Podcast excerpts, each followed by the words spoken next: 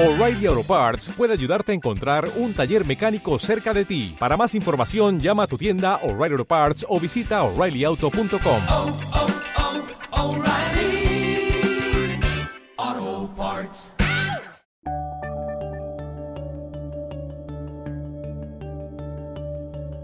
Buenos días, buenas tardes y buenas noches. Esto es 00 Podcast, episodio 00171. Mi nombre es Gerardo Mi nombre es Tomeu. y nos hemos reunido dos semanas después, eh, lo cual es motivo para un aplauso. Sí.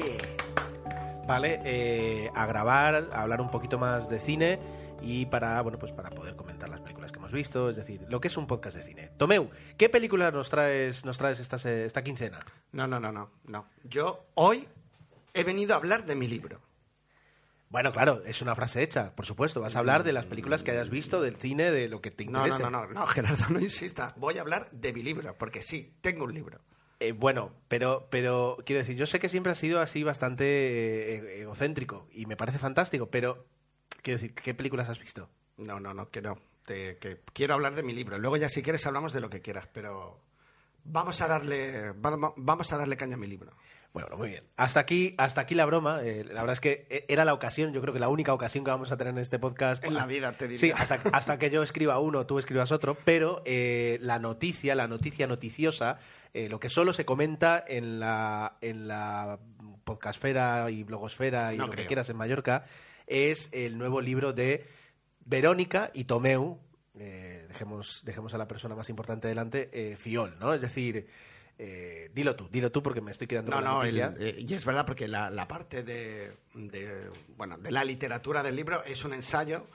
eh, la, la ha escrito mi hermana y yo me he encargado un poco pues de la documentación, investigación, material fotográfico, etcétera, que bueno, que también qui- quizás de la parte más agradecida de toda esta historia. Pero es un libro sobre la historia de los cines de Palma, muy muy local, evidentemente. Yo tenía mis dudas de hablar de mi libro porque es verdad que a lo mejor pues es algo muy muy aquí, muy de palma, pero bueno, que la experiencia desde luego merece la pena y desde luego nace eh, por el amor que tenemos al cine como nació 00 Podcast. Entonces sí, sí que en ese sentido encaja, encaja bien.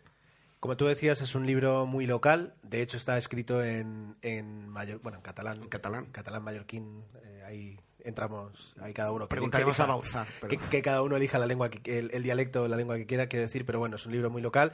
Bueno, pues eh, eh, esto, pues para, nos, para, para ti, desde luego, pues es uno de los, es un hito que llevas. ¿Cuántos años llevas con él? Pues más o menos habrán sido en total ¿Cinco? tres años. Tres años. Sí, tres años. O, y luego ha costado, es verdad que decidimos hacerlo y nos cayó la crisis de lleno y ha costado encontrar editor. Ah, nosotros creíamos que era un, un tipo de libro atractivo porque es muy visual, tiene muchas imágenes, pero ha costado encontrar editor. Luego hemos encontrado una persona adecuada, eh, la editorial Órbita, que además eh, ama el cine, ama los cómics y, y creyó en el proyecto desde que le cayó en las manos. Lo que ha costado, ha costado. Bueno, pues para ti es algo, pues ya digo, mu- muy importante. Para mí, es decir, que, que mi socio de podcast eh, se saque un libro sobre cine, pues eh, es todo un orgullo. Y le vamos a dedicar un espacio en el, en el podcast para, bueno, pues para, para hablar de él, para que nos lo cuentes, porque eh, lo, lo tengamos en las manos, yo ya me he pedido un ejemplar, pero lo tengamos en las manos o no, o podamos leerlo o no, porque va a haber mucha gente que seguro que, que querría tenerlo, pero, pero el idioma pues le, le va a impedir a lo mejor pues disfrutarlo al 100%, pues quiero que luego nos cuentes qué es lo que podemos encontrar en ese libro, que se va a presentar, ¿qué día? Eh, bueno, estáis todos invitados, los que estéis en Palma, el día 21 de abril a Perdón, las... Si alguien está en, en Marrachí o en Llucmayor, Bueno, vale, en Mallorca. No, y si está en España y quiere coger un avión, yo encantado. El 21 de abril a las ocho y media, obviamente, ¿dónde? En los cines Rivoli de Palma, que es uno de, bueno, uno de los más emblemáticos de los que nos quedan en Palma de cines de toda la vida, ¿no? Como podrían ser los Callao en Madrid, por ejemplo, que es un cine que tiene muchísimo glamour, pero luego te sientas y, y no es tan cómodo como los cines de ahora. Pero bueno, es el cine de, uno de los cines de referencia. le de sobra Palma. glamour y le falta espuma en los asientos, pero bueno. Seguramente. Muy bien, pues eh, esto es lo que va a monopolizar, o, o- o lo, bueno, o al menos va, a ser, una parte. va a ser una parte importante del podcast de hoy. Y luego, pues eh, como siempre, os traemos cine. La verdad es que ha sido una semana, una quincena, y, y me cuesta decir quincena, pero es verdad, son quincenas. Una quincena interesante para, para ti, no tanto para mí, que no he podido ver muchas películas, pero bueno, tiraré de eh, de hemeroteca de películas que he visto y que no he podido comentar en las últimas semanas, eh, pues para, para teneros un contenido que os pueda gustar. Bueno, lo, lo hablábamos antes de, de- grabar. Es lo que decimos siempre. Vemos películas, pero es verdad que ahora también estamos enganchados a muchas series. Y eso hace pues que a veces ah, te, en vez de ver una película te lances a tres episodios del tirón. Pero bueno, que Yo es algo que, que luego además comentaré, un tema de televisión que he visto, pero bueno, todo llegará. Muy bien, pues vamos a, a poner aquí lo que tiene que venir y comencemos.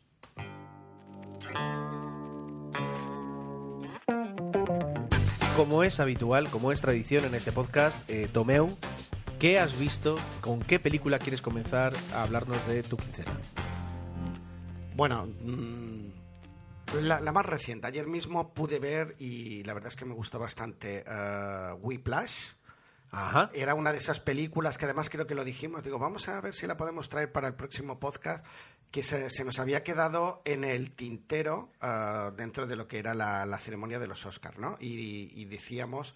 A mí me daba un poquito de palo porque no estaba muy seguro. ah, no sé si iba a ser una película demasiado mm, no convencional, pero Ajá. al final peca de lo contrario, ¿no? Es una película bastante convencional. Lo que nos cuenta la historia es de un niño o de un chico que, que toca la batería y, y decide que eso es su gran pasión y va a hacerlo todo lo necesario para, para llevarla a cabo y se encuentra con un profesor, pues, 100% duro. ¿ah? Sería la chaqueta metálica en versión Musical, ¿no? en versión musical y la verdad es que la película pese a que cae evidentemente en muchos tópicos no deja de tener fuerza es apasionante y, y la banda sonora evidentemente es brutal. O sea es una eh, es la típica película que sales del cine y te vas directamente al, a un gran almacén a comprarte la banda sonora porque realmente es, es muy muy buena.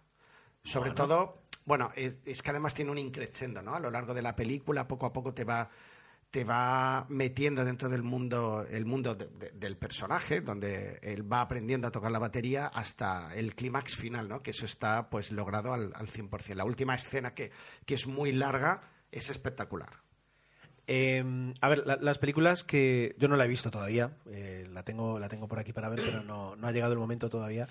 Ah, las películas que, que tienen ese, ese punto musical, aunque no sea un musical, pero tiene mucha música, eh, necesitan, necesitan alguna característica para, para engancharte. Es decir, eh, pienso que a lo mejor en este aspecto eh, la película gane en, cómo se ruedan las escenas de música o en cómo, las, las, cómo te las presenta para que tú las disfrutes, porque ya digo, si no es un musical al uso, pero hay mucha música, de alguna forma tiene que entretenerte mientras, mientras el protagonista es la música.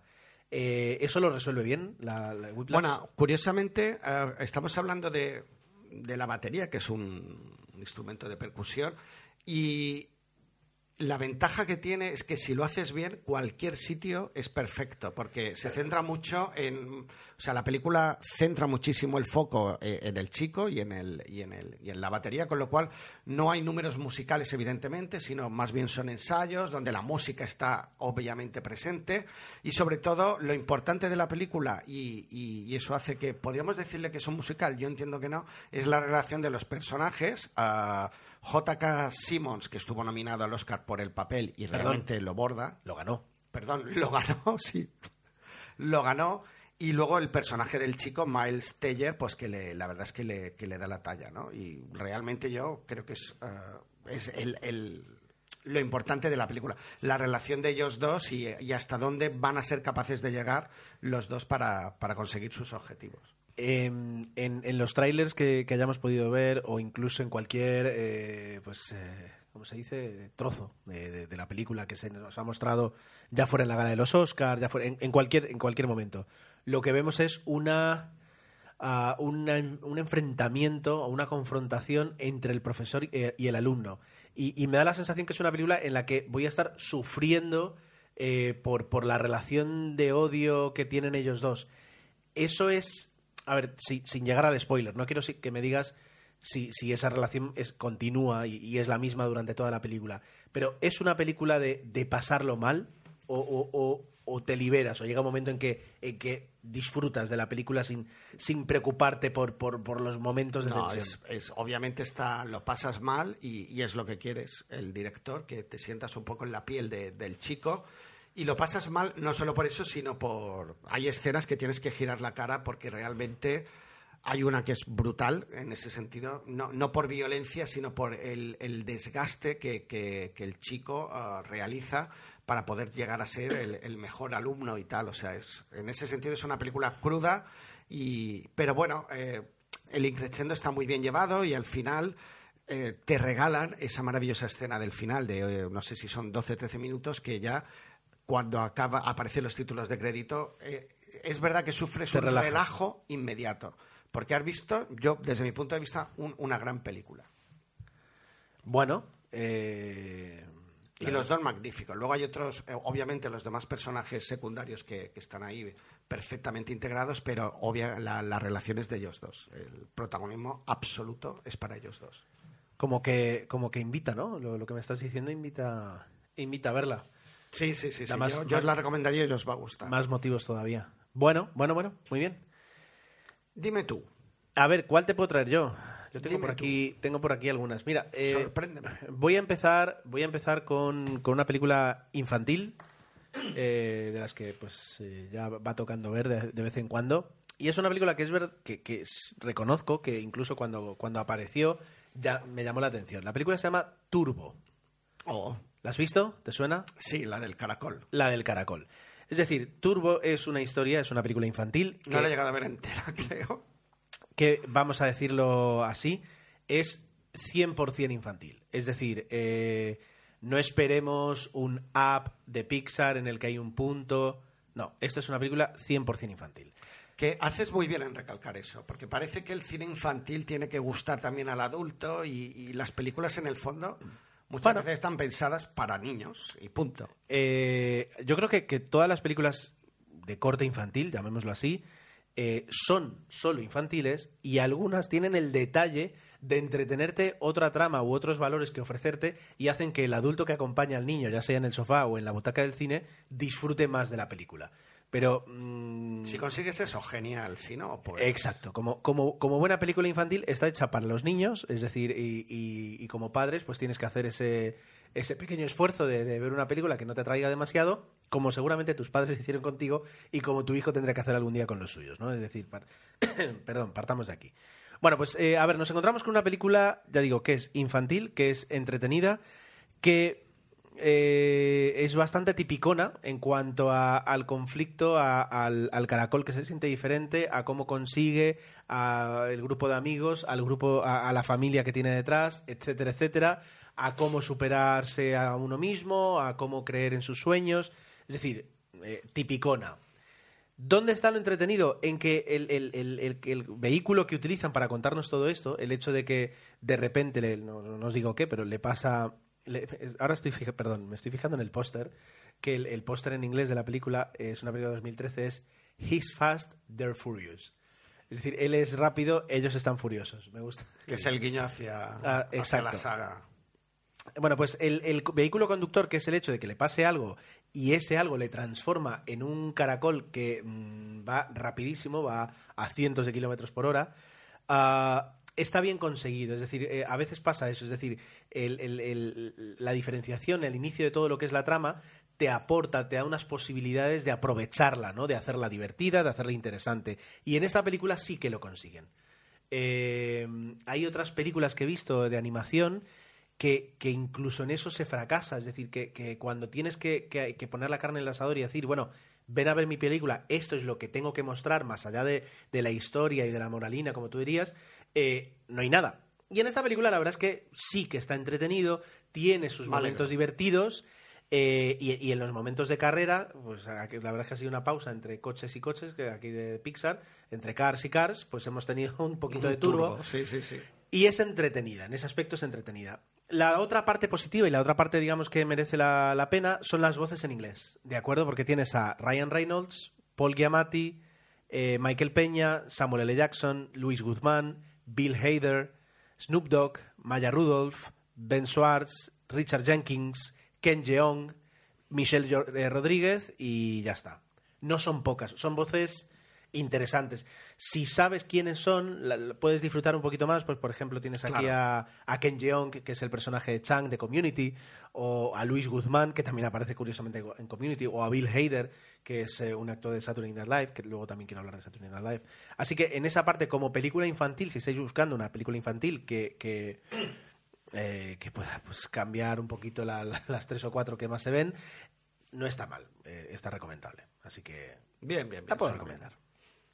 Venga, toma, cuéntame otra. Dame otra Bueno, película. ya que hablábamos de cine infantil, ah, traigo una muy reciente también, reciente estreno, es Cenicienta y obviamente tuve que ir a ver con las, con las niñas.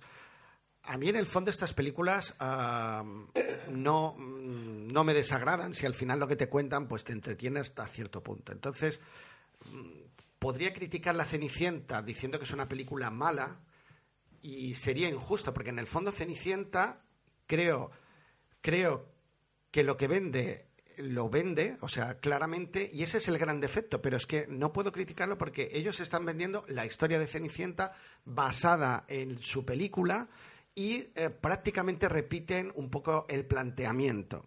Eh, claro, la novedad, dirige Kenneth Branagh, y digo, pues va a intentar ir un poquito más allá, o van a buscar algún tipo de recoveco, pero lo bueno y lo malo de la historia, lo digo porque para los que esperaban algo más, os va a defraudar, y para los que esperáis lo que realmente veis en el tráiler y en, y en la película de Disney antigua animada, es exactamente eso. Entonces, ah, muy bien rodado, no te aburres, hay química entre los personajes y, y poco más. O sea que, curiosamente, la película funciona, pero yo te diría que va a defraudar a más de uno porque a lo mejor no se atreven a ir más allá. Leía una crítica que me encantó y yo creo que define muy bien eh, lo que es la película. El, personaje de Kate Blanchett, que hace de Madasta, leía y, y decía, y me gustó mucho la expresión, dice, Kate Blanchett actúa con el piloto automático.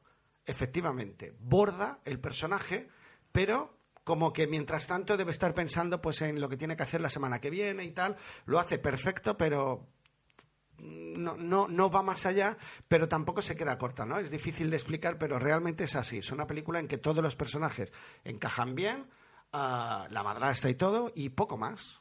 Eh, evidentemente efectos especiales muy bien, o sea, la película es lo que es. Mm, Quien espere algo más, un giro, porque algunos decían, no, yo he visto Maléfica, que ah, Angelina Jolie pues le dan una vuelta de tuerca a la historia, y yo creo que Disney está jugando un poco con los dos elementos. Ah, con Maléfica optó por ir un poquito más allá y contarnos la historia de forma diferente, y en el caso de Cenicienta fue a lo seguro. ¿Cuál de las dos opciones es la mejor? Pues personalmente prefiero algo como Maléfica y no como lo de Cenicienta, pero, pero ahí lo dejo.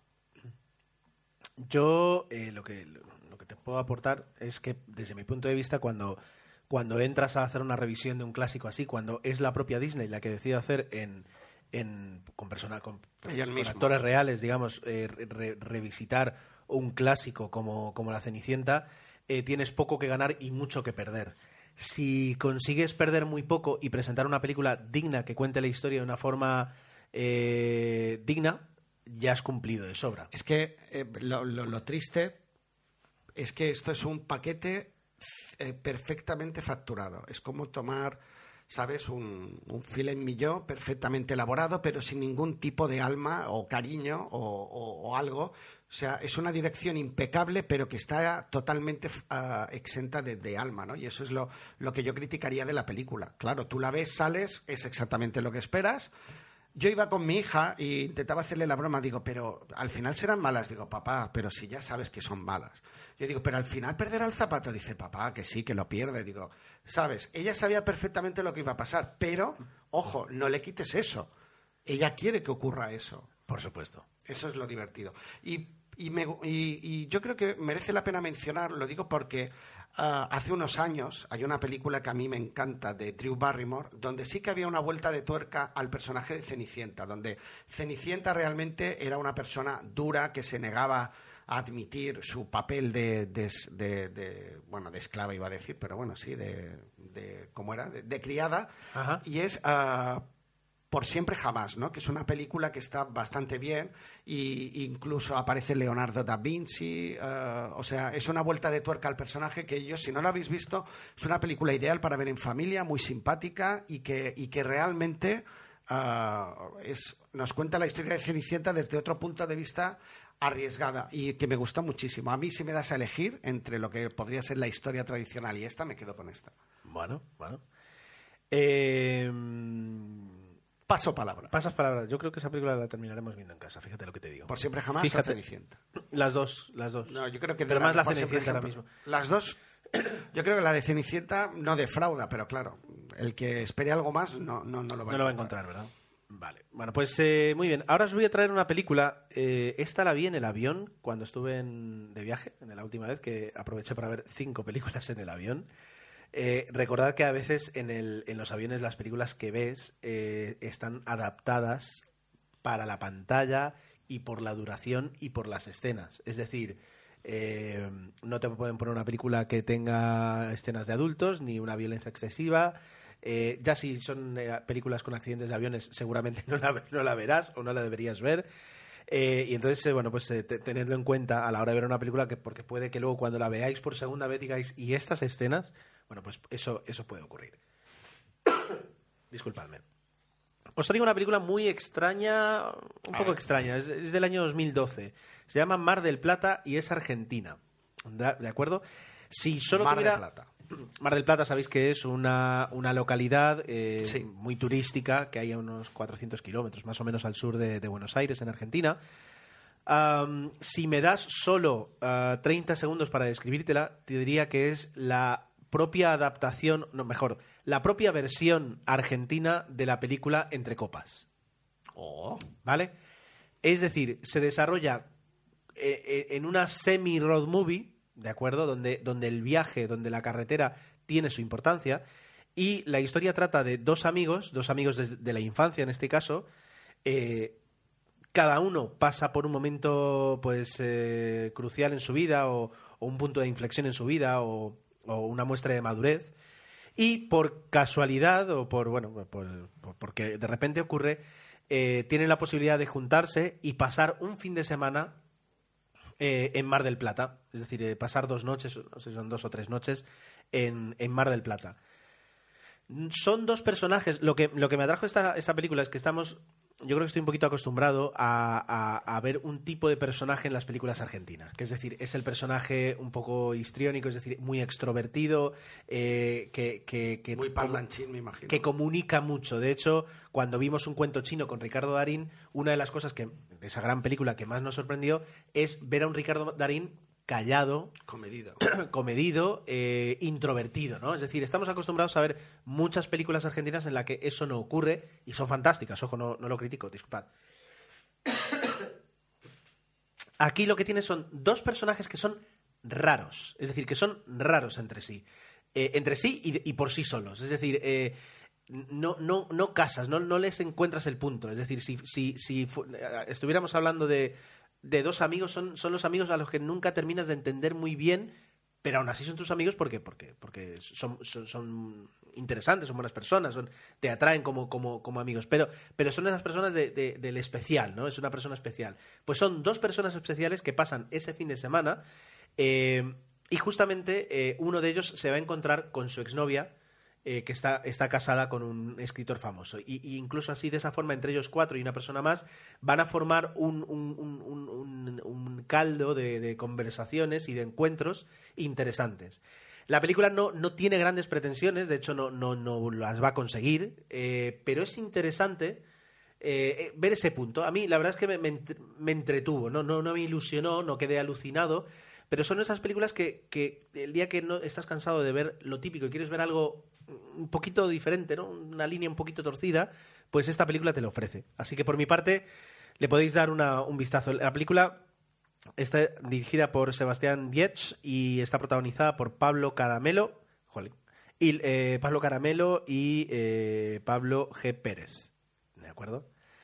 Así que esa es mi, mi segunda película. Tomeu. Muy bien, muy Entonces- bien. Ahora está mirando. Me llamaba la atención. A mí también me gustan estas películas, ¿no? Que un poco salen de- del reglón habitual, pero te tienen que encajar bien. Te tienen que encajar bien. Muy bien. Pues Bueno, te voy a pedir tal vez una tercera y luego entramos con el libro. Me parece bien. Muy Estaba entre dos, pero eh, Ya, bueno, yo- yo iba a hablar de Exodus, pero yo creo que Te he va- pedido solo una. Sí, sí. eh, y incluso ahora pasado Pascua tendría, Así como tendría la- más sentido, pero la que vi el otro día, ya que por, por encajar un poco en lo que has dicho del reglón torcido, fue eh, una película difícil, ¿no? Que no, no sabía calificar, y es Calvary, ¿no? Que es, ¿Eh? eh, Calvary es, eh, bueno, nos cuenta la historia de, de un cura, eh, la primera escena, eh, prácticamente el cura está confesando a una persona y en un momento dado le dice, os lo cuento porque es el principio principio y es lo que un poco va a marcar la, la trama. Em, fui maltratado sexualmente de pequeño y, y de alguna manera quiero que, que alguien pague y en una semana te voy a matar te espero en la playa y tal, y no sé qué. Y esto es en un pueblo de Irlanda donde el personaje, ah, Brendan Gleeson, que está magnífico, es el cura y tiene una semana, dice, arregla todo lo que tengas que arreglar porque en una semana te mataré. Claro, te quedas así frío, la verdad es que la escena os lo he contado mal para que la disfrutéis como toca, porque realmente... ah, Entiendo que es va más, más es allá. más rica. Y, y entonces ah, va a tratar un poco, no diré en tono de comedia porque no es una comedia, pero vamos a conocer a todo el pueblo. ah, porque él de alguna manera tiene que saber por qué, quién es ah, y qué es lo que va a pasar. Entonces, poco a poco nos van presentando los diferentes personajes de esta historia y la película pues narra un poquito esa, esa situación, ¿no? El- el- la lucha que tiene él por, por saber quién es y, el ir conociendo a esos personajes para que tú de alguna manera decidas ah, cuál de ellos va a ser eh, o se supone quién es el, el que lo va a hacer, ¿no? Eh, ¿Qué ocurre? La película está, el planteamiento a mí me pareció brillante, muy bueno, ah, es lo que hizo que, que- tuviera ganas de la película, pero al final a mí se me antojó un poquito pesada. Es, por eso decía, es una película que se sale un poco del reglón, es lenta, pero al final sí que consigues, ah, cuando ya te metes en la piel de los personajes, quieres saber cómo va a acabar la historia y, bueno, tiene un final impactante realmente, hay que verla y, por eso, pero es verdad que no es una película fácil, que hay que ver en un momento dado que yo dije, "Ah, hoy me apetece ver algo así. Entonces encaja bien, pero ah, me costó un poquito, pero igualmente Brendan Gleeson está... está fantástico, ¿no? Es un personaje que creo que aparece también en... Ay, no me acuerdo, era... Es lo que te iba a decir. Es decir, Despedido en aparece Brujas o- escondidos en brujas, pero bueno, aparte de eso, exacto. también eh, lo tienes en Al filo del mañana, en Troya, Claro, New York, el típico secundario eh, americano. Braveheart, eh, ¿qué más? Sí, sí, sí, al filo del mañana, en un montón Pacto de películas, silencio, Donde él aparece como siempre de secundario y- Albert Nobbs, y, de vez en cuando se El permite- irlandés, Green Zone, vamos, Beowulf, Harry Potter y el Cáliz de Fuego, vamos, de todo. Sí, lo que sí, tú sí, dices. un actor reconocido. Cold Mountain, vamos, inteligencia artificial, El sastre de Panamá, eh, Las flores de Harrison, Misión Imposible 2. Uf, ha hecho de todo este hombre. Ha hecho de malo, de bueno, de simpático, de no sé qué. Y aquí, de, bueno, de cura, absoluto protagonista. Está muy bien la relación que se establece con su hermana, con los diferentes feligreses, entre comillas, de la, de la comunidad. Y bueno, el telón de fondo es Irlanda, que es verdad que aquí, ah, así como en otras películas, y, y sí que hay momentos de paisaje muy bonitos, el paisaje cobra un protagonismo aquí realmente secundario, ¿no? Se centra muy mucho en la, en la historia. Pero bueno. Bueno, muy bien, muy interesante. Si alguien la ha visto, pues que comparta su, su valoración, porque es verdad que no es una película fácil, es la típica que tienes que ver motivado. Bueno, pues antes de entrar de lleno en, en tu libro, quería solo hacer una mención de, de un programa de televisión que vi hace recientemente, se puede decir, hace pocas semanas, y fue el especial 40 aniversario de Saturday Night Live. Anda. Vale, Saturday Night Live es un programa de televisión eh, que se emite en Estados Unidos por la cadena NBC, como, buen, como su nombre indica, los sábados por la noche, los sábados a las once y media, y que lleva, se lleva emitiendo desde el año 1975 producido eh, por la misma persona desde entonces. Bueno, estuvo cinco años fuera, pero lleva 35 años y, y- y de- en espacio de tiempo, desde, desde el 75, eh, producido por la misma persona, por Lon Michaels. Yo no sé si lo habéis visto alguna vez. Si no lo habéis visto, eh, realmente merece la pena, aunque sí es verdad que, que doblado, es decir, claro, las bromas satíricas y, y- y los sketches en directo pues tienen una velocidad que a la hora de hacer el doblado, o sea, si tienes que verlo doblado, pues va a perder mucho. Si tienes que verlo subtitulado, se puede ver, pero puede dolerte un poquito, ¿no? Es decir, lo que hay que hacer. Si puedes llegar a verlo en inglés, eh, es espectacular. Sobre todo porque es, es en directo. Es decir, y siempre tiene algunos elementos comunes, siempre hay un invitado. eh, que es el host, que es el anfitrión del programa, y yo me he enterado, pues a raíz de todo esto, que no es que vaya ahí y le digan presenta, sino que está durante toda la semana decidiendo con el equipo qué sketches entran, qué sketches se quedan fuera, etcétera, etcétera. Es todo un, es toda una liturgia el preparar el programa hasta el sábado por la noche, ¿no? Cosas, cosas que comentar. El programa especial es espectacular porque por estar está desde Steven Spielberg hasta Sarah Palin, es decir, de invitados como público estaba todo el mundo, todo el que es import- el que ha sido importante en el un mundo de la comedia. Eh, lo que los, los momentos que, que muestran eh, los, los- los recopilatorios que muestran son espectaculares y de alguna forma te están contando eh, el, el resumen de lo que ha sido la televisión en Estados Unidos en los últimos 40 años. Y, y cuna de grandes actores, como Bueno, no. O me sea, he hecho eso un- es lo espectacular. Me he hecho una lista, no, aquí no, no están todos, pero son algunos de los nombres que os pueden sonar que han pasado por ahí, ¿vale? O que han nacido allí y que luego se Bueno, han no, sí, sí, en sí. Muchos, mu- casi todos han, han, han nacido allí. Eh, se me ocurren, por ejemplo, Kristen Wiig, es decir, por supuesto, que es la actriz de eh, la boda esta, ¿cómo es la de mi mejor amiga, esta que salió? Sí. ¿Vale? Entonces tenemos, por ejemplo, yo qué sé, Jason Sudeikis, Maya Rudolph, Amy Poehler, Tracy Morgan, Will Ferrell, Tina Fey, Jimmy Fallon, Mike Myers, Molly Shannon, David Spade, Spade Taran Killam, eh, Chris Farley, John Lovitz, Dan Aykroyd, John Belushi, Rob Snyder, Bill Murray, Eddie Murphy, Chris Rock, eh, Julia Louis Julia Louis Dreyfus, Chevy Chase, Chevy Chase fue, empezó ahí, Steve Martin y hasta Robert Downey Jr. Quiero decir, ha pasado todo, el mundo. Es decir, prácticamente cualquier actor eh, estadounidense o canadiense eh, que actualmente sea famoso por, por sus comedias ha pasado por ahí. Y personajes como Bob Odenkirk, eh, eh, perdón, actores eh, como Bob Oden- Odenkirk, que los, o sea, sonará porque es Soul de, Breaking Bad y de Better Call Saul, fueron guionistas. Larry David, guionista. Eh, Jerry Seinfeld, guionista. Es decir, ha pasado por ahí todo el mundo. Entonces, el, especial 40 aniversario, si lo podéis, está, en, internet, ¿vale? No- no hace falta especificar dónde. Pero si, si, lo, si los descargáis, es un especial casi de tres horas que es, muy recomendable. Y yo voy a ver si me puedo aficionar a verlo cada semana, sacar un ratito para verlo cada semana, porque. eh, como en muchos otros aspectos, eh, marcan un poquito la, la vanguardia de lo que es el humor satírico. De hecho, hasta hace poco, hace muy poco, eh, saltó en las noticias porque hicieron un, un sketch en el que implicaba a ISIS, el, eh, el Estado Islámico, y ha sido muy criticado, pero me gusta porque no hacen un humor fácil y complaciente para todos, sino que entran a saco en, con temas eh, relevantes y con temas polémicos y no les eh, no les no les importa eh, ser ser eh, ser satíricos cuando hay que serlo en ese aspecto. Aquí en España no hemos tenido nada parecido nunca, porque los programas de humor que tenemos prácticamente todos son Bueno, grabados. el Club de la Comedia. El Club de la Comedia es un, es un stand-up comedy, es un, es, un, es un grupo de personas que hacen monólogos. Aquí estamos hablando de sketches eh, en, los que, en los que además se hacen directo y tienen un, un, un- ¿cómo se dice? Un cast, un, un reparto que cada temporada se va renovando.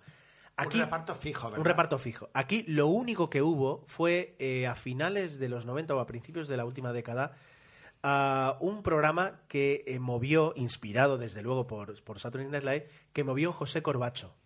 Ahora me acuerdo de eso. ¿Vale? Sí, Ahora no, sí, me- sí. no recuerdo el nombre. Eh, duró solo una temporada y, y el, el error básico de ese programa fue que se emitía en domingo. Es decir, eh, copiaron muchas cosas muy buenas, pero yo supongo que, entiendo que, que no por voluntad de, de- de- de- creo que lo producía el Terrato, bueno, al menos estaba José Seguramente, detrás. sí. Eh, no, no entiendo que por su voluntad, sino por la, por la cadena, creo que era Telecinco quien lo emitía, eh, se puso en domingo. Eh, el- la, la- desde mi humilde opinión, la, la predisposición que tiene un espectador a, a ver comedia en directo cambia mucho si lo hace un sábado por la noche a hacerlo un domingo por la noche. Normalmente los domingos por la noche lo que quieres es eh, ya casi casi centrarte un poquito en, en lo que se viene en el lunes y no estás para el risa fácil, que es un poquito lo que busca el Saturday Night Live. Es decir, eh, pillarte de, de- de fin de semana, pillarte contento, pillarte con, con ganas y mostrarte un humor de calidad. Entonces, aquí es verdad que se intentó, era muy bueno el programa, es decir, para, para los medios que tenía, quiero decir que estaba muy bien, pero no se ha conseguido nada parecido. Así que, bueno, ahí queda eh, el 40, pincelada. 40 aniversario del Saturday Night Live. Qué bonito. Bueno, dicho esto, a ver, eh, Tomeu. ¿Ya? ¿Ya podemos...? Ya o- podemos hablar, vale. ¿Sí?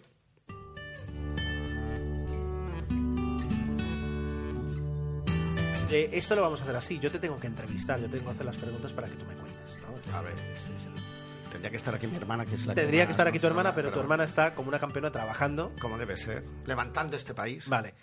Eh, la primera pregunta es, es- es obligada. ¿De dónde viene la idea de hacer un libro sobre la historia de los cines de Palma? Bueno, es, no, no- es tan glamurosa quizás. Hay un punto, evidentemente. Yo de, de- sí he traído eh, mi pipa y mi boina para, para hablar, hacer un poquito de intelectual. Bueno, pues cuando yo era niño, Gerardo, ah, ¿de dónde viene? No, Hace ¿de dónde viene eso la pasión de, de todo esto? Es, es complicado. Yo eh, he visto cine con mis padres desde que era pequeño, los clásicos. Ellos me han enseñado a ver cine. Cuando hay un día, en un momento dado, que entras en, una sala de cine, se apagan las luces y empiezas a ver una película. Yo recuerdo que creo que lo he comentado alguna vez, pero me suena que mi primera película o de mis primeras fue Tiburón. Imagínate que yo entré de lleno en el género que más me gusta. Ah, claro, ahí se produce la magia que dice esto, esto es una pasada. Y no sé por qué, ah, empecé a hacer fotografías de los cines donde, donde iba y luego ya pues tomé el empeño de hacer fotos de cines de, de- toda la ciudad. Entonces tengo fotos de- del año 80, de los años 90, etcétera, etcétera. Y luego, paralelamente, mi hermana, que es más pequeñita que yo, también es una apasionada del cine, estudió historia y sabiendo que yo tenía estas fotos hizo un pequeño ensayo como final de curso sobre la historia de los cines. Y a Ajá. partir de ahí dijimos, con el tiempo, eh, digo, oye, estaría bien convertirlo en un libro y tal, y no sé qué, y al final nos decidimos y todo era empezar. Entonces en- com- empezamos a conseguir contactos, sobre todo nos ayudó mucho el de los cines Rivoli, que entre otras cosas hacemos ahí la presentación, y empezamos a conocer un poco el mundillo desde dentro y desde un montón de puntos de vista. Ha sido yo he dicho tres años, es verdad que esto lleva gestándose muchos más, pero evidentemente tres años trabajando de verdad en ello y ha merecido la pena. Es toda una historia. Es toda una historia. Eh, tú, a ver, eh, con, con la diferencia de edad que tenemos, es decir, tú sí, sí has visto vivos. Por cierto, es la primera entrevista que concedo. ¿eh? Oh, qué bonito. Esto es bonito. importante recordar. Eh, eh, con, con- con la diferencia que tenemos, es decir, yo cuando, cuando era pequeño todavía vi momentos de esplendor de las pequeñas salas de cine de Palma. Entiendo que tú incluso pudiste, pudiste ir más allá, es decir, habrás visto incluso más salas. Eh, Pero ¿qué- no tantas como mi padre, o sea, es espectacular. ¿Qué, qué, qué ocurre cuando empiezas a, meterte en la historia y empiezas a, empiezas a descubrir eh, el, pasado? Ya no, ya no. El pasado cinéfilo de una ciudad. Es decir, cuando empiezas a descubrir lo que fue eh, esta ciudad, como pueden ser otras, pero en este caso Palma, y, cómo, cómo alimentaba a, los cinéfilos con, sus salas de cine. Es que es curioso, ah, es una muy buena pregunta y en el libro eh, se explica. Quiero decir, es, es mucho más importante de lo que nos pensamos el cine en, en la historia de una ciudad. Porque, ¿Por qué?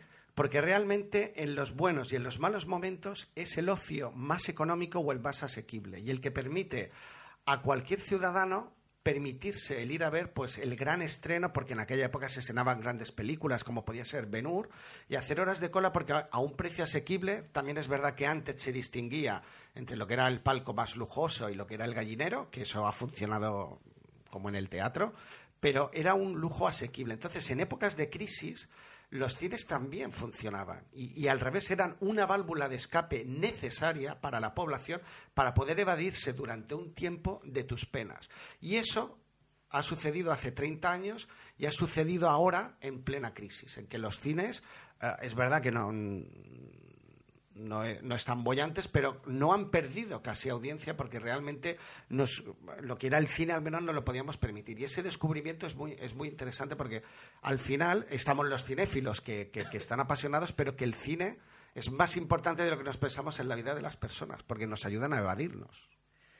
Eh, claro, en, ese- el libro entiendo que, repasáis pues la, era dorada de, los cines, eh, pero en algún momento tendréis que, eh, contar, no, expresamente, pero está implícito, el inicio de la decadencia. Eh, para ti, ¿cuándo, en, qué año, en qué momento se inicia la decadencia de, los, cines de Palma? O sea, es decir, de los, pequeños cines, o no tan pequeños, pero de todo aquello que se aleje de centros comerciales y, Bueno, y zonas así. lo, lo que el, el- el cine, ahora lo digo así de memoria, ah, yo creo que ha sufrido, en el libro se explica perfectamente, tres grandes crisis. eh, seguro que ha habido más, pero bueno, por destacar. La primera, obviamente, fue la aparición de la televisión. Ese fue el primer impacto en que el cine, eh, obviamente, sufrió una gran crisis porque, claro, muchísima gente, o sea, o la televisión, cuando ya puedes empezar a comprarte una película, ya no va a ir al cine. De hecho, yo todo el cine que he visto, mis padres iban al cine muchísimo, pero lo he visto en casa, en mi tele en blanco y negro. O sea, que esa es la primera, la primera gran crisis. Igualmente, ya había, lo curioso es que los cines estaban presentes en todos los barrios, las parroquias también hacían proyecciones, incluso colegios. En Palma, eh, colegios como Santa Magdalena Sofía o San Españolet hacían películas. Entonces, poco a poco, a medida que va apareciendo la televisión, sufre una crisis, pero luego vuelve a remontar un poquito. ¿Y qué ocurre? La aparición del vídeo VHS, evidentemente, que hace que vuelva a haber una segunda crisis en el cine. Entonces, todo va un poco ligado a que el ocio nos lo vamos llevando a casa cada vez más y en ese sentido, pues el, el cine se resiente. Pero vuelve, vuelve y a remontar, porque al final lo que queremos defender nosotros, y, y en esto además Jesús alguna vez ah, me lo ha dicho, y es que el cine es un acto social y en el fondo la magia que sucede cuando se apagan las luces y cuando entras en una sala no lo puedes reproducir en casa por mucha tele Full HD que tengas, ¿no? Yo, eh, lo hemos dicho aquí más de una vez. No podemos ver El Señor de los Anillos en versión pequeñita, hay que verlo en un cine o, una película a lo mejor como Exodus. Y eso creo que por lo menos va a durar bastantes años, independientemente de si es 3D, no 3D, etcétera. Bueno, y la última crisis evidentemente es la piratería, que estamos ahora en plena época y tal, que eso también está haciendo mucho daño, pero bueno. O sea, es como las tres grandes crisis. Vale. Em, te has entrevistado, entiendo, con, con dueños de salas, es decir, eh, eh, justamente te iba a preguntar, es, es decir, hasta qué punto ellos culpan a la piratería o, o entienden que, que tal vez la, la realidad ha cambiado, es decir, eh, ellos, eh, ellos eh, no lo ven así. No, no, no, no. La, no lo ven así y, obviamente, pero bueno, tampoco sé que los que yo he entrevistado no se quejan tanto como yo pensaba que se iban a quejar, pero por supuesto ah, sí que, la piratería les ha hecho daño. Pero algo que les ha hecho muchísimo daño, o bueno, ahora han sido eh, la subida del IVA, evidentemente, pero sobre todo el, apagón analógico que les ha obligado. Digo porque esto es difícil de entender, nos quejamos de que las entradas son caras, hasta cierto punto es verdad, pero ah, han tenido que invertir eh, en estos últimos años en ponerlo todo digital y ha supuesto el sacrificar las antiguas máquinas que, que todavía yo he podido ver y que son una maravilla por máquinas digitales que, que, ¿Cuánto que cuesta, les han obligado. Te lo habrán dicho. Pues yo creo mm, unos 30.000 euros más o menos cada una. Imagínate una multisala, eh, la- inversión que tiene que hacer es que es una barbaridad. Y Cine Ciutat, eh, lo que ha tenido que sudar, ¿no? Para poder ofrecer eh, este tipo de cine allí, les ha costado. O sea que realmente mm, se quejan a veces y, la piratería les afecta, pero bueno, ahora lo más reciente, más que la piratería, que también imagínate juntas piratería, IVA cultural, más apagón analógico y lo han pasado mal. Recordemos que por- has mencionado Cine Ciutat. Cine Ciutat es una organización eh, que se propuso sal- eh, salvar los cines Renoir cuando, cuando estos cierran, porque se encuentran situados en un enclave precioso, en un, en un centro, en un antiguo matadero, eh, que es un centro además de cultura y de encuentro, y, y que desde entonces se lleva como una cooperativa, es decir, como una, como una asociación participativa. Entonces es, es un, es un proyecto, un proyecto especial. Vale, volviendo un poquito a lo que ha sido el, el preparar el libro, eh, ese proyecto como, como un proyecto de familia, un proyecto entre hermanos, es decir, ha, sido, ha sido muchas, muchas veces dicen que, que- el camino es el viaje, no, no la meta.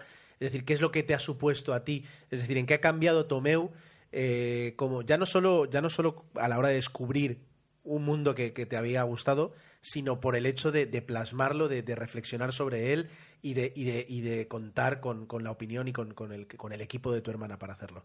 No, ha sido. eh, me encanta la frase que has dicho porque realmente, ah, pues, luego si quieres te lo- a- a- profundizamos un poquito, pero es que el libro no va a dar dinero. O sea, lo poco que dé, yo no voy a ganar dinero con este libro porque los autores nos llevamos un 8%, pero ya éramos conscientes desde el principio de que esto iba a ser así y lo que importaba era el camino. Yo he disfrutado, primero, ah, junto a mi hermana, ¿no? que el, el- el estar juntos en esta historia, eh, nos hemos reído, hemos llorado, eh, nos lo hemos pasado bomba, porque hemos, hemos conocido gente, hemos chafardeado, hemos podido conocer los cines por dentro y ha sido una maravilla. Yo he disfrutado. Si ahora el libro no saliera sería una gran pena, pero me llevo ya todo lo que he podido conseguir. Por ejemplo, eh, conocer a Rafael Ruiz, que es el pintor de los carteles que todos los que vivís en Palma habéis visto porque los pintaba él y nadie más.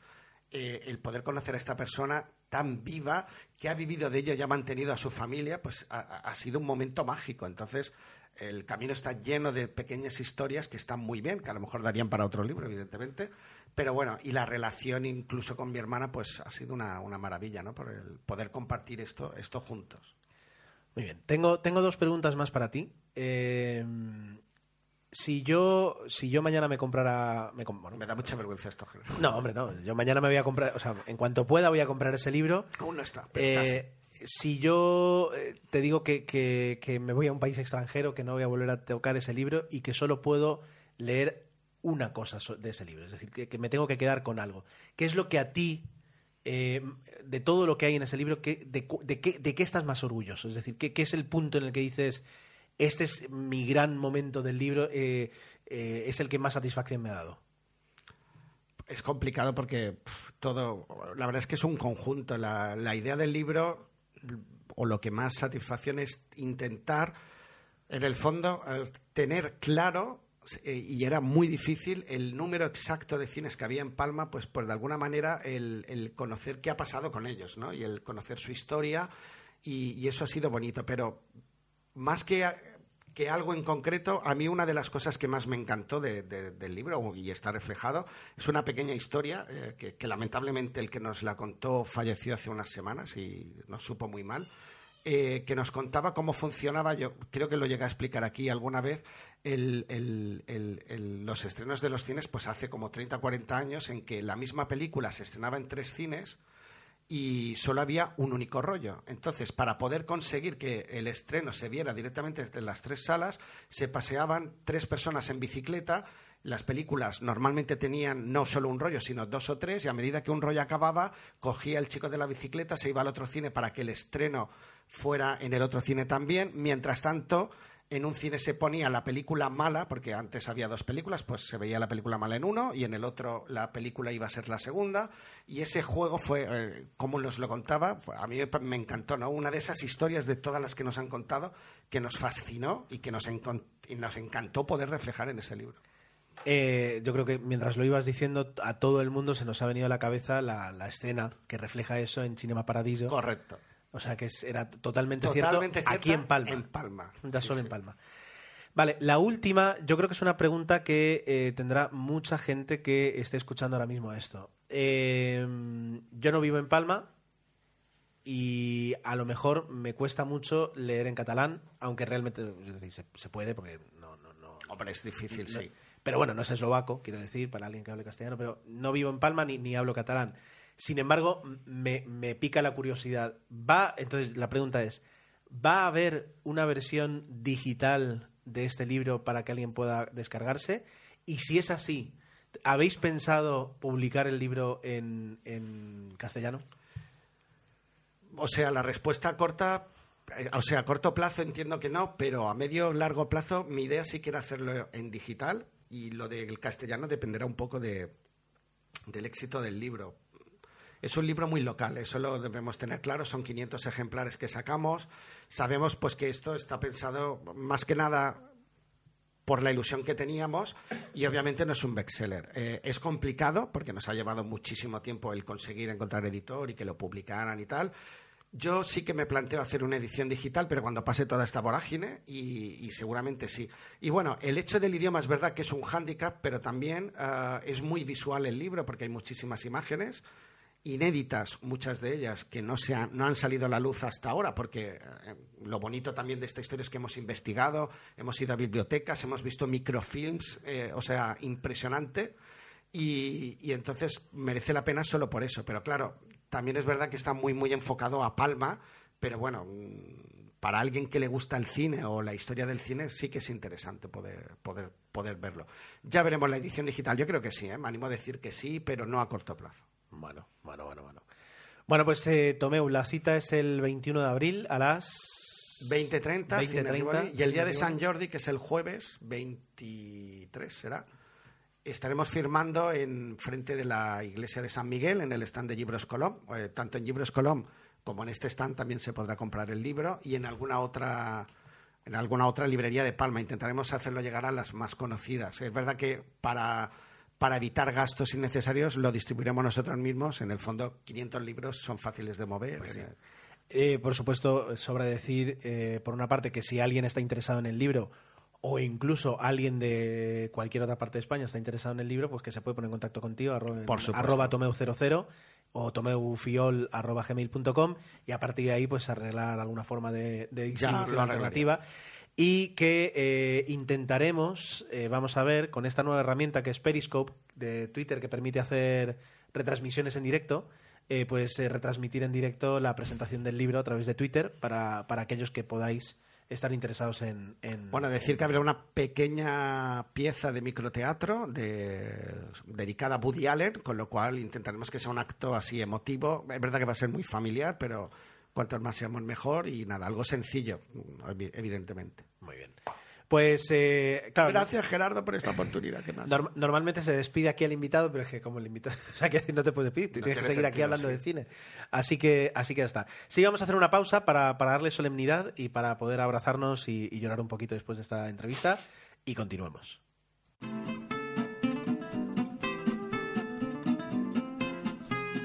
Bueno, eh, estamos conten- seguimos contentos de poder utilizar otra vez esta, esta sintonía eh, vino, que se llama, en GarageBand para, para comentaros vuestros, eh, vuestros comentarios, nunca mejor dicho. Ah, y es que tenemos, pues pu- vamos teniendo comentarios y ya digo, os animamos, por favor, nos gusta mucho, nos gusta mucho que, que- que- que lo hagáis. Eh, bueno, básicamente en 00 Podcast pues tenemos comentarios del tipo de olé y olé descargando, eh, me alegra que recuperéis algo de regularidad, ya lo estoy descargando. Menuda sorpresa y yo trabajando de noche, esta misma noche cae eh, y perfecto, un regalo para estos días de fiesta. La verdad es que era lo que pretendíamos, llegar a vosotros y que os pudiera, os pudiera gustar y os pudiera, lo pudierais disfrutar. Y eh, bueno, pues aquí nos tenéis otra vez, así que bueno, ya digo, comentad. Seguro que en esta quincena vamos a tener bastantes comentarios acerca de acerca del libro de Tomeu y cosas que le queréis comentar. Así que bueno, estamos abiertos a, responder aquí a todos vuestros comentarios. Y luego en el podcast, en el blog también tenemos varios comentarios. Eh, el primero es de Agustín Tomeu. Correcto. Nos cuenta un poco. ah, sí que de hecho de menos los tiempos de los comentarios, a ver si vuelven. Pues ah, aquí están. Vamos a ver si conseguimos también mantenerlos. Y en el fondo es verdad que, que es importante vuestro feedback. Y nos alegra un montón que nos lo estéis dando nuevamente. A Tomeu, si 22 Jam Street está bastante bien, coincido con Ger, está bastante entretenida y se lleva siempre y se lleva bien siempre que, entres en la historia. Vale, acepto barco. Sobre la Lucy, soy fan de Luc Besson y viendo el tráiler que me metió un hype, un hype del copón. Pero a mí me pareció muy flojita las películas, me esperaba mal, las premisas las acepto, pero el desarrollo de la película no termina de despegar. Muy sencilla como todas las películas de Besson, pero muy al lucimiento de Scarlett y no de la historia. Eh, comparto bastante lo que dices. Y por último, La Isla Mínima y Her las tengo pendientes. Ah, Her no tú, sino la película. Ja, ja, ja. Y aunque, aunque poco tiempo hay, pero bueno, hay. O- Hoy te- os hemos dejado más recomendaciones, con lo cual a mí me gusta hacerme una listita de fondo de armario y cuando no tengo esa película que quiero ver, pues acudo a ella y, siempre está bien tener ahí varias en la recámara. Barralet, Barralet eh, nos dice, hola paisanos, aquí va mi humilde contribución sobre el niño. Igual que suena contradictorio lo que voy a decir, la peli me gustó, pero Jesús Castro, oh my god, qué inexpresividad. Es verdad que como actor, eh, pues a lo mejor pues sí, podría ser bastante más expresivo. Y entre Zelda 211 y el niño me quedo con Zelda 211 sin dudarlo. Dice que sobre Lucy le gustaron el planteamiento y el desarrollo, pero le decepcionó y mucho su desenlace. Eso fue, esto es la, la crítica más, más, común, extendida. ¿verdad? Sí. Y dice que él también se tragó el spoiler de Gone Girl en los Oscars. Dice, ¿a quién se le ocurre escoger esa escena de la película para presentar la nominación de Rosamund Pike como ¿Tú te mejor crees? actriz? Que le den las gracias porque por su culpa mucha gente ya no pasará por taquilla. Y, y dice, pues, postdata, se me olvidaba, Tomeu, yo también soy del club de fans de Robin Wright. Ya lo era eh, de los que veía Santa Bárbara. No sabía que salía en Santa Bárbara esta mujer. Solo porque salía ella. Y mira que la veía. Santa Que bien Bárbara. actúa y encima qué guapa es. Para mí va a ser siempre Jenny de, de Forrest Por Gump. supuesto. Eh, hay, un anónimo, hay un anónimo que dijo Bueno, hay dos, pero uno de ellos nos dijo, solo quiero apoyaros, seguid así. Mira qué sencillo, qué fácil y qué bonito eh, decir en tan pocas palabras algo tan especial. Muchas gracias. y eh, el otro anónimo Y nada, el otro um, viene un poco en la misma línea. eh, simplemente animaros a que sigáis con el podcast e intento escuchar todos vuestros episodios porque siempre me hacen sacar buenas ideas sobre cine. Así que mientras tengáis fuerza y ánimo, os animo a que sigáis. Si lo dejáis igual que yo, habría mucha gente que os echaría de menos si lo dejáramos. Pues muchas gracias por tus palabras y nada, eh, también os animamos a hacer libros de cine de vuestras ciudades que sería bonito. Por supuesto. Lo que sí sería bonito que nos enviarais al, a lo que es al muro de Facebook alguna foto de algún cine de vuestra ciudad, que eso siempre A Tomeu le ah, gusta. Me gusta y además es una forma de, de ver eh, cómo veis el cine vosotros, ¿no? O qué salas conocéis y Yo tal. siem- siempre que he viajado- Contadnos, contadnos. siempre que he viajado he sacado fotos de cines eh, para luego no, no enviárselas nunca las tengo yo ahí No, pero tengo, tengo tuyas Algunas y sí. colecciono fotos de cines del mundo, pero bueno, me interesa más conocer vuestro...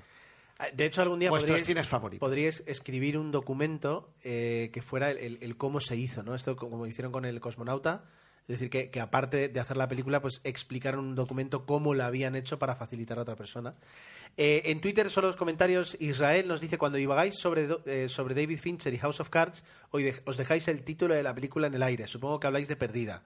Muy buena Y luego merece la pena eh, el, el, eh, el, eh, ay, el tweet de Jeff Clay, de Jeff Clay, Jeff Clay. que dice son pequeñas cosas de la vida.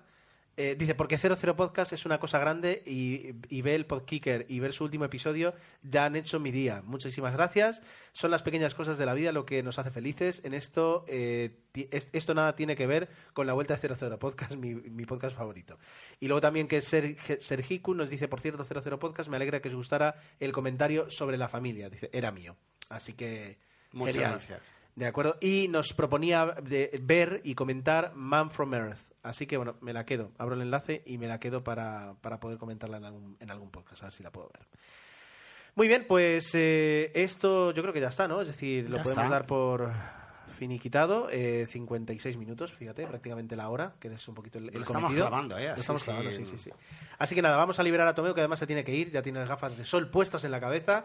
Y recordaros que podéis contactar con nosotros de diferentes formas en el correo electrónico, que es eh, arroba cero, no, 00podcast arroba gmail, en Twitter, que es arroba 00podcast, en Facebook, que somos 00podcast también, y que también podéis contactar en nuestras cuentas personales, que son arroba tomeu00. GER 7. Ahí está. No, es que ahora pensaba la de Jesús, pero es verdad que ya... Bueno, también a Jesús bueno. siempre lo podéis encontrar en Cortés, arroba y Cortés, arroba café y más, eh, arroba artífices también, ¿por qué no? ¿Por qué no? Y eh, bueno, pues ya está. A ver si. Arroba un- turismo petit, tu- puestos ah, a exacto. hacer propaganda. Arroba tecnologistas guion bajo, por arroba. ejemplo. Somos multi sí. o polifacetas o como lo queréis llamar. Sí. Y el libro, si queréis hacer un me gusta, es un buen momento para decirlo. También está en facebook.com barra, creo que es al Cinemas de Palma, no debería tener pérdida. El Cinemes de Palma. Exacto. Dicho el. Cinemes en catalá de Palma. ¿Vale? Así que ya está. Vamos a ver si lo mejor, con un poquito de suerte, en dos semanas nos volvemos a encontrar aquí. Y hasta entonces. Y os eh, cuento la experiencia. Exacto. Disfrutad y ved mucho cine. Adiós. Adiós.